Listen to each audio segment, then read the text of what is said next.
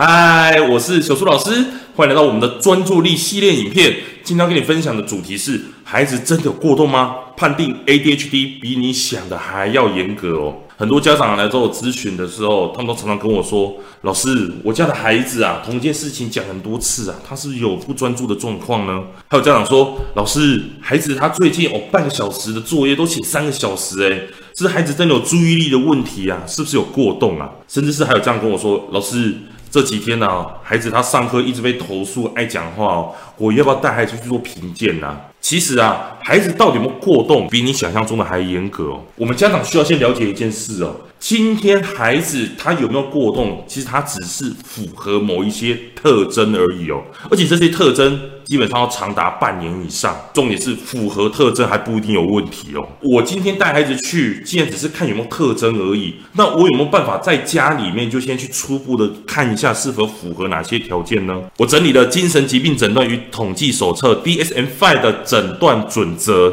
这个东西呢，是很多医学界或是专业他们会拿来给我们家长做初步的评断孩子状况来用的。那我把它整理成几件事情呢？来，左手边这一块呢，是我们在看孩子的状况；那右手边这一块呢，我们就是看符不符合，总共有一分到五分，一分是非常不符合，五分是非常符合。那我们来看说哪些条件是否有过动跟冲动的特征呢？第一个是无法久坐跟坐不住，半年来孩子是否非常符合，还是他不符合呢？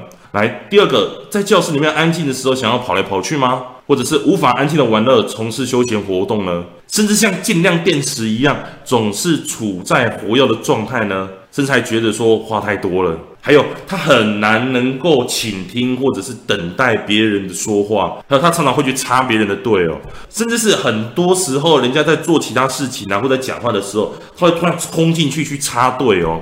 那你的孩子这半年来真的有符合这些状况吗？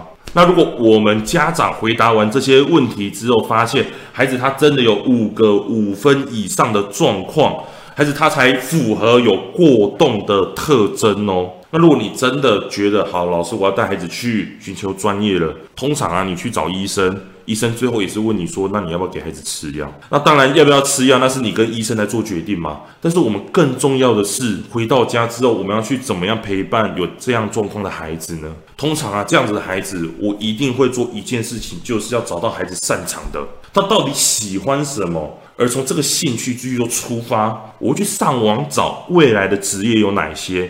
比方说，孩子他喜欢画画，他就是画画才能安静的下来。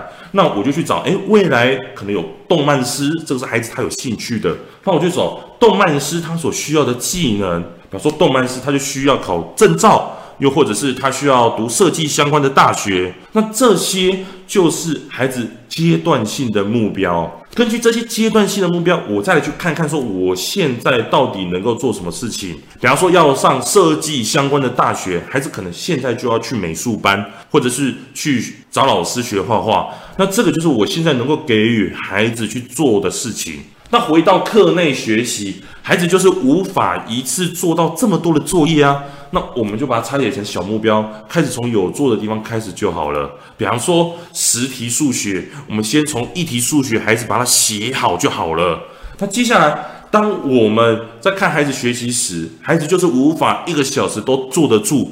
那我们先从专注十分钟、休息十分钟开始就好了。为什么要做这件事情呢？是因为我们要测试孩子在一段学习的时间内自己的学习极限是什么。很多时候，孩子他就只能专注十五分钟，他就要休息了。你一直逼他坐在那里一个小时，十五分钟专注完了，后面的四十五分钟他就只能东摸西摸，开始去做他自己想做的事情哦，所以说今天你的孩子有符合这些过动的特征，你需要先了解的。第一个，这样子不一定是问题；第二个，去找孩子有兴趣的哪些事情，以及第三个，课内学习，请你拆解成小目标。